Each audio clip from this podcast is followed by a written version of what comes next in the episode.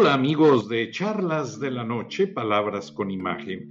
Ayer comentamos la situación de las crisis que se juntaron. La crisis de salud con el coronavirus, la crisis petrolera provocada por la Liga de Países Árabes que liberaron eh, la, la distribución de más petróleo, haciendo caer los precios y que se espera que después de una reunión de emergencia con la Organización de Países Productores y Exportadores de Petróleo, eh, se llegue a un acuerdo. Mientras tanto, se espera una baja en la gasolina en Estados Unidos, no sé en otros países. El hecho es que todo está combinado. La caída de las bolsas obedece mucho a la crisis de salud que afectó gravemente al turismo, pero como se los dije, una editorial no se refirió tanto a la situación del virus en sí, sino cómo lo han manejado de manera escandalosa algunos medios a nivel mundial. Eso es lo que hizo una caída estrepitosa en el turismo internacional. Ahora, vamos a ver desde otra perspectiva las situaciones porque mucha gente se deja llevar por las noticias escandalosas, lo que llamamos prensa amarillista. Y ese término viene de un periódico de Nueva York que tenía una caricatura que se llamaba The Yellow Kid. Y el chamaco amarillo manejaba términos exagerados sobre los temas del día. Y de ahí vino el tema de prensa amarillista. Pero no nos vamos a ir por ahí, no me gusta especular, no me gusta irme a cosas que no corresponden. Aquí la situación, y está bien clara, es la correlación México-Estados Unidos y el resto de Latinoamérica y el resto del mundo. México sufrió una baja en su moneda, el peso. Sobrepasó la barrera de los 20, llegando a costar 21 pesos 17 centavos por dólar hasta donde escuché. Ahora, los métodos cambiarios de México se habían estado manteniendo porque el gasto público del gobierno de México llegó a una etapa de control aparentemente. Pero la caída de los precios del petróleo no les ayudó, ayudó nada, dado que México es país exportador del crudo del oro negro. Ahora, yo les pido que se pongan a pensar brevemente sobre los indicadores que nos van a dar un retorno seguro a lo que es el papel de la estabilidad. ¿Cuáles son? Que se controle el virus, obviamente en los países que más han resultado afectados, que se consolide el precio del petróleo en el precio moderado que era el que les permitía ganar y no perder. Y que se permita, básicamente, a las bolsas mundiales mantener un equilibrio. Claro, estoy pidiendo milagros, pero si ven todo lo que hay detrás, el Brexit, la salida de los ingleses de la comunidad europea, eso eh, sacude eh, los límites sociales que tienen los europeos.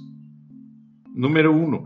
Número dos, a Rusia le dolió mucho este movimiento de lo que es la Liga Árabe más que nada de los Emiratos Árabes Unidos, que, son los que más petróleo producen. Y Rusia quiere controlar haciendo regresar sus repúblicas socialistas soviéticas al control ruso. Eso es más importante para Putin que los dos territorios de Cuba y Venezuela. A Putin ya realmente no le interesa, le está saliendo más caro y no está obteniendo ni un solo beneficio de ambos países. Ahora, si usted cree que hay una negociación secreta, sí la hay. Se nota de inmediato que en cualquier momento Después de que Trump anunció en su Estado de la Nación, o sea, lo que conocemos como un informe de gobierno, de que no iba a permitir el socialismo en Estados Unidos ni en Latinoamérica, obviamente Trump va a tratar de controlar los problemas de Venezuela y empujar físicamente a que el gobierno cubano acceda a mantener una línea capitalista. Ahora, eso no nos conviene a muchos países eh, que viven del turismo, como México. Si Cuba se hace capitalista y regresa el turismo norteamericano que tanto les gustaba ir a los casinos a apostar, a Sinatra y a un sinfín de celebridades, pues imagínense nada más, nos afecta a los mexicanos.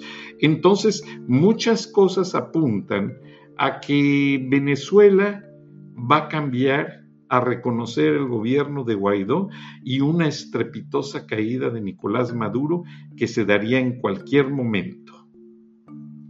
Para empezar, número dos, Cuba, su presidente no caería porque es un pelele ahí de Raúl Castro, pero sí dejaría de ejercer cierta represión de la tanta que han estado acostumbrados a hacer desde hace 60 años, desde que estaba Fidel.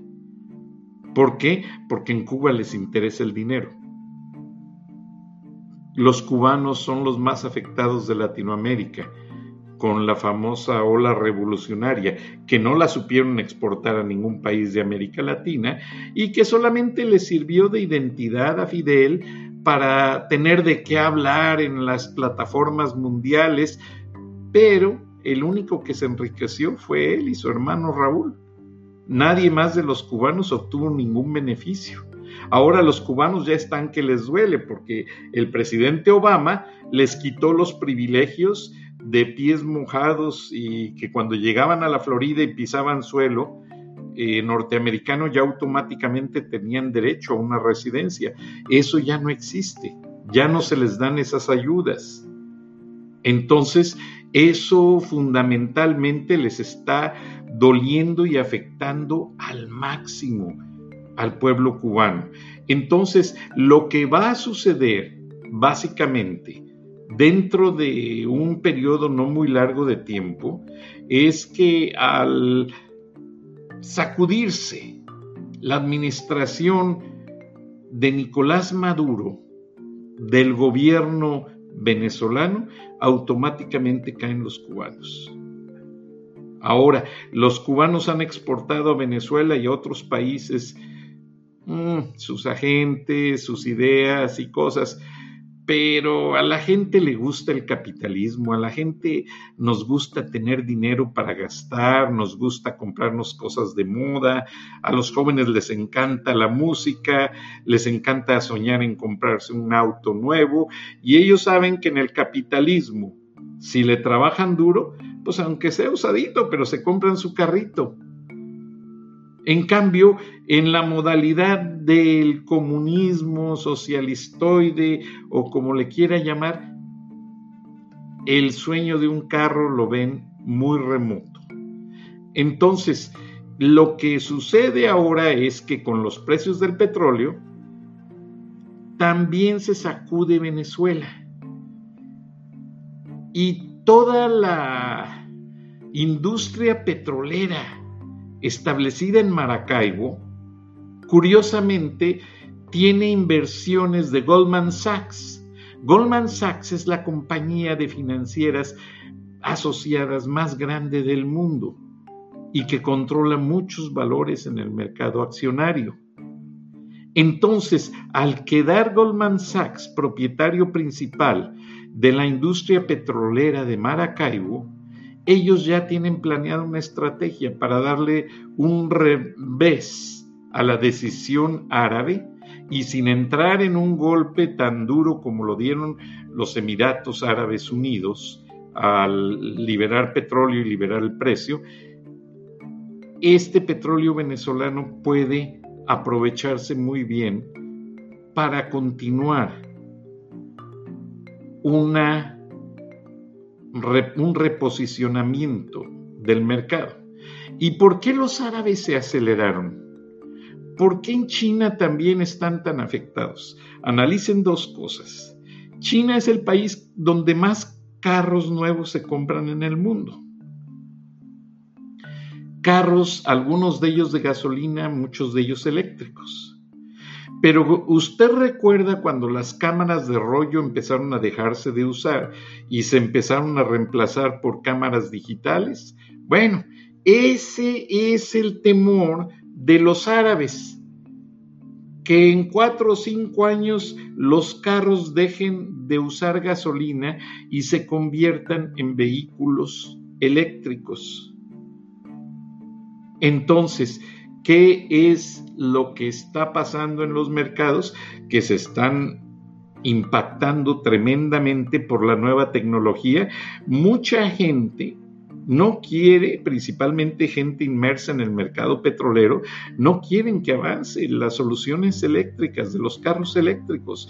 Esos carros que en su techo traen una celda solar que automáticamente recarga la batería y el carro jamás se detiene en una gasolinera para recargar energía.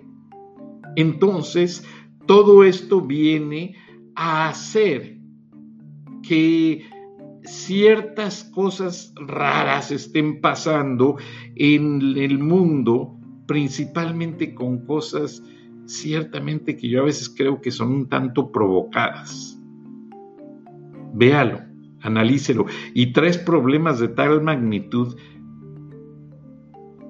al mismo tiempo, mucha, me causa mucha curiosidad, eh, mucha sorpresa. Sí pueden pasar tres cosas, pero no sé, dos de ellas son provocadas por el hombre. La caída de las bolsas y los precios del petróleo. Eso sí. Ahora, el coronavirus también no me convence.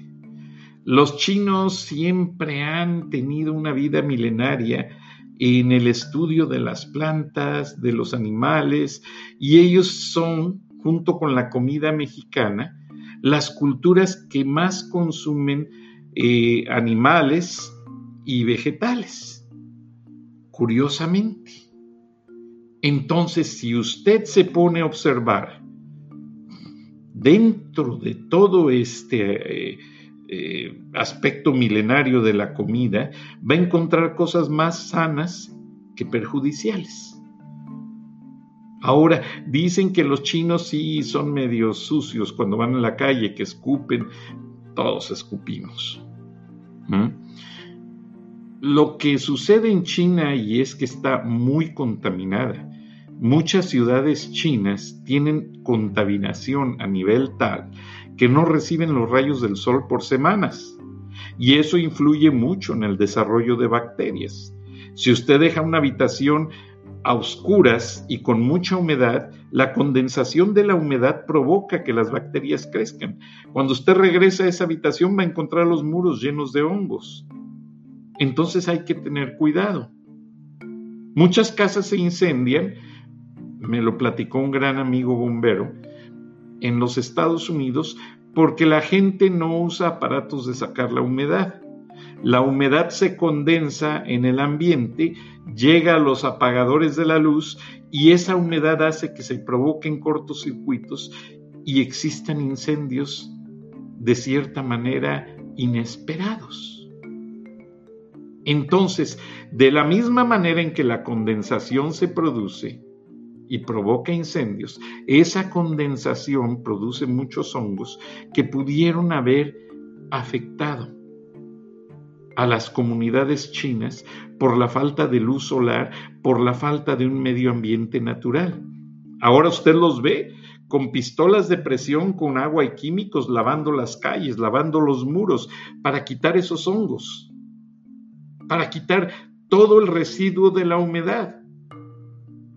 Ahora, ¿qué tiene que ver todo esto con el hecho de que el mercado esté sacudido y afectado por esta situación, pues el hecho de que no fue el coronavirus el que más afectó fue la polémica que se hizo en torno a esto y que se metió mucha política. Muchos utilizaron el coronavirus, incluidos algunos partidos políticos, para atacar a sus contrincantes. Ahora todo esto está dejando muy claro que lo que sucede en ciertos países no necesariamente tiene que suceder en todos. Pero como estamos globalizados y la gente de todos los países, por así decirlo ya definido, viajan a muchos lugares, recibimos muchos productos de China, manufacturados en China, pues es obvio que el, el virus se propagó de una manera más rápida. Pero así como se propagó, hay maneras de disolverlo. Ya el presidente chino fue a visitar el área más afectada y dicen que ya no han crecido el número de casos.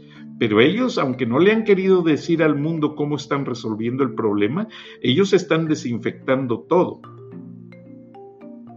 Ah, de una manera eh, estricta.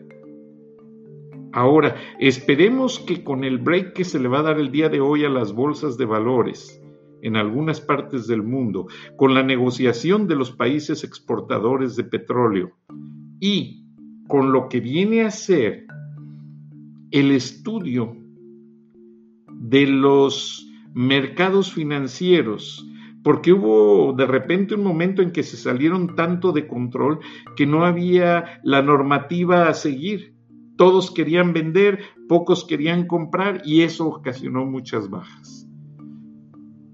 Ahora, dejemos que las aguas se normalicen, que ya no estén turbias, vamos a ver más claro, vamos a entender y a definir todo de una manera más sencilla y en este momento lo que nadie habla y lo que se ve que viene ya a la de ya es el plan del presidente Trump para someter a Nicolás Maduro. Y va a ser de una manera tan rápida que no lo vamos a digerir fácilmente. ¿A qué me refiero con esto?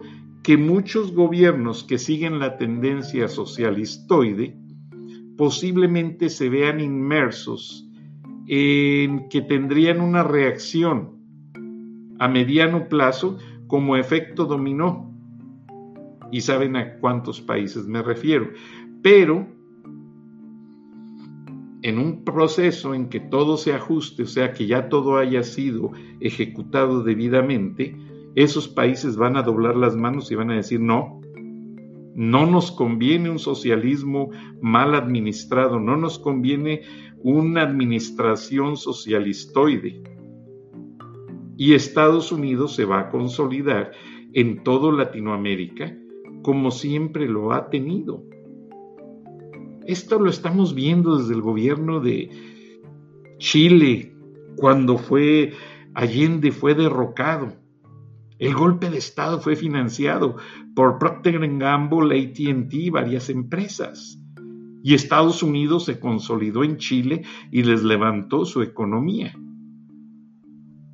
Ahora, no estoy de acuerdo con los golpes de Estado, pero lo que sí veo es que el capitalismo no va a dar el brazo a torcer, mucho menos en la región petrolera más rica del continente, que es Venezuela.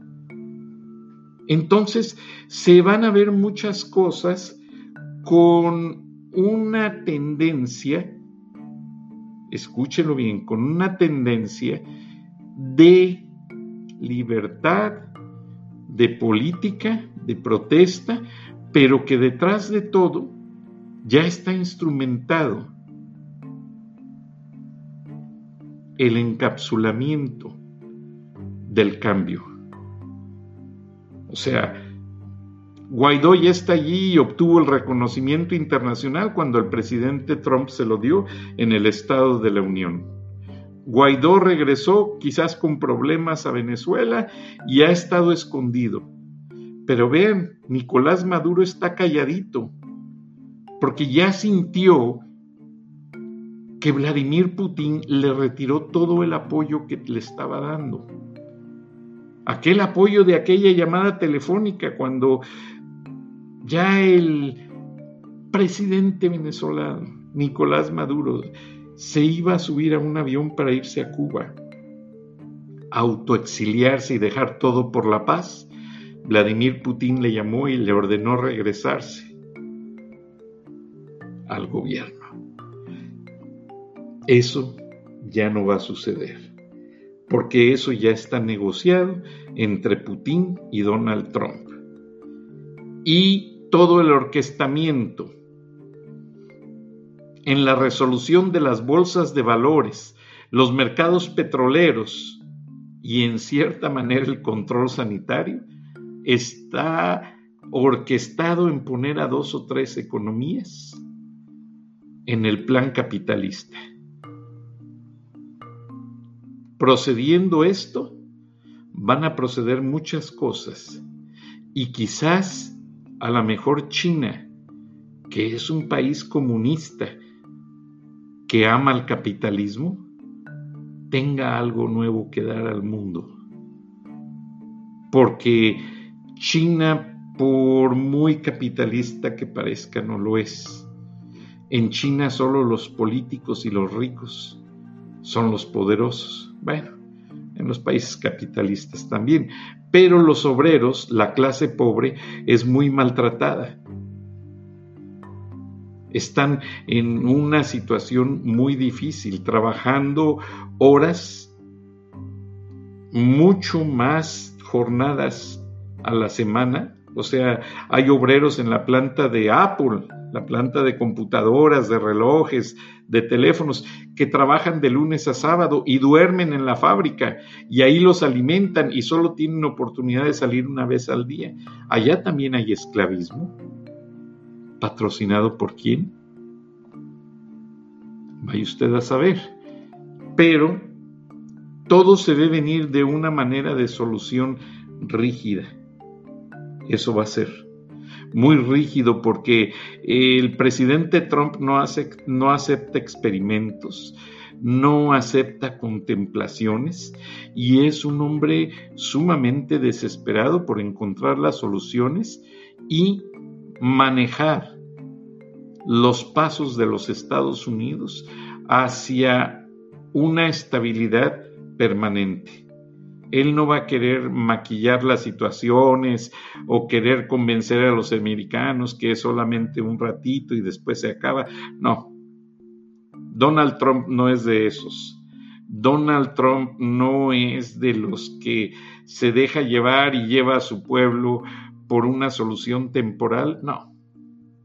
No, lo que se ve venir es una solución definitiva, eh, se abate al comunismo en el continente y eso va a consolidar a Trump de una manera muy importante, aprovechando todo lo que dijo Bernie Sanders, poniendo a Fidel Castro, el expresidente cubano, como una persona que sabía regular la educación. Ahí pues fue el acabose de los demócratas, pero también fue una superayuda para Donald Trump, porque el americano no quiere el comunismo, no quiere el socialismo, especialmente la sociedad actual, que fue la sociedad que sobrevivió a la crisis de los misiles. Cuando John F. Kennedy era presidente de los Estados Unidos y que Fidel Castro amenazaba con lanzar misiles sobre los Estados Unidos. Entonces, no se crea todo lo que le digan, no acepte especulaciones, porque todo tiene una razón de ser, aunque se conozca dentro de dos o tres generaciones una verdad hasta cierto punto deformada, pero la va a existir. En este momento nadie nos, la va a dar, porque aquí en Estados Unidos se usa mucho una palabra que es kingmakers. Los kingmakers o hacedores de reyes son una serie de expertos que están detrás de los supermillonarios, que están detrás de los presidentes y que siempre van adelantados a los tiempos. Cuando Charles Lindbergh sobrevoló, sobrevoló el Océano Atlántico y llegó a París con un solo tanque de combustible. Charles Lindbergh llegó y hasta los franceses le hicieron un desfile en su honor para congratularlo. Y Charles Lindbergh dice en su biografía que estaban aplaudiendo y todo estaba muy bonito, pero él estaba muy preocupado porque solo le quedaban tres dólares en la bolsa. O sea, lo cual no era suficiente ni para comer ni para llenar el tanque de regreso. Y Charles Lindbergh le dice al embajador de los Estados Unidos que estaba a su lado, muy entre oídos, eh, señor embajador me va a tener que prestar dinero, porque no tengo ni para regresarme. Y el embajador suelta una sonrisa y le dice, no, el que me va a prestar dinero eres tú, porque me acaba de llamar JP Morgan, el banquero más rico y más prominente de los Estados Unidos, y JP Morgan le había ya depositado 3 millones de dólares en una cuenta especial a Charles Lindbergh para que aceptara ese dinero a cambio de vender las rutas de navegación aérea que Charles Lindbergh utilizó para cruzar el océano, porque él era un conocedor, más que piloto, era un excelente conocedor de los vientos y de las fuerzas en la atmósfera para poder economizar combustible y llegar debidamente a Francia. Entonces, Charles Lindbergh, pues sí, no le quedó más que nada que el embajador ya le tenía un documento listo para firmar, que era el contrato con JP Morgan, y firmó y ya automáticamente tenía acceso a su cuenta. ¿Qué creen que hizo JP Morgan? Le vendió los planos y toda la información de Charles Lindbergh de cómo cruzar el océano con las rutas aéreas para Pan American Airlines, una aerolínea americana que quería conquistar el mercado europeo y empezar a volar hacia allá. Qué interesante. Todo tiene una razón de ser, todo pasa por algo, todo tiene una causa y efecto. No nos sorprendan y nos vengan a decir que esto pasó por simple casualidad o que pasó por... No, no, no, no, nada de eso. Ni lo que pasa en México, ni lo que pasa en Estados Unidos, ni lo que pasa en Europa es algo que sea simplemente resultado de la nada. No todo tiene un resultado con la mano del hombre como intervención. Y esa intervención, la mayor parte de las veces, es por detrás, es bajo el suelo, underground, como le llaman, o detrás del escenario. Muchos no dan la cara y son los que manejan todo el tinglado. ¿Por qué? Porque no les conviene que se sepa y quienes son los hacedores de reyes quitan y ponen presidentes, cambian políticas fiduciarias en el mundo entero, manejan los mercados petroleros y lo que es más allá, tienen solamente no más de 30 personas el control del mundo entero y nuestras vidas en sus manos. ¿Por qué? Porque con esto están demostrando que ya no hace falta una, guerra con riflecitos y cañones o misiles. No. Ya la guerra cibernética está dada. Eh, hay una prueba de las guerras bacteriológicas. Se está viendo en este momento. Entonces el mundo se va a arrodillar a ellos y vamos a tener que empezar a ceder a ciertos cambios. Nada se dice en los medios convencionales, nada se dice en lo que es la vida diaria. Pero si usted sabe forjarse una opinión madura de lo que ve que está pasando en su, su entorno, se va a percatar que los kingmakers son los reyes del mundo y los conocedores de todo y quienes han sabido manipularnos en todo desde hace miles de años. Gracias, buenas noches, nos escuchamos mañana en otra charla de la noche, Palabras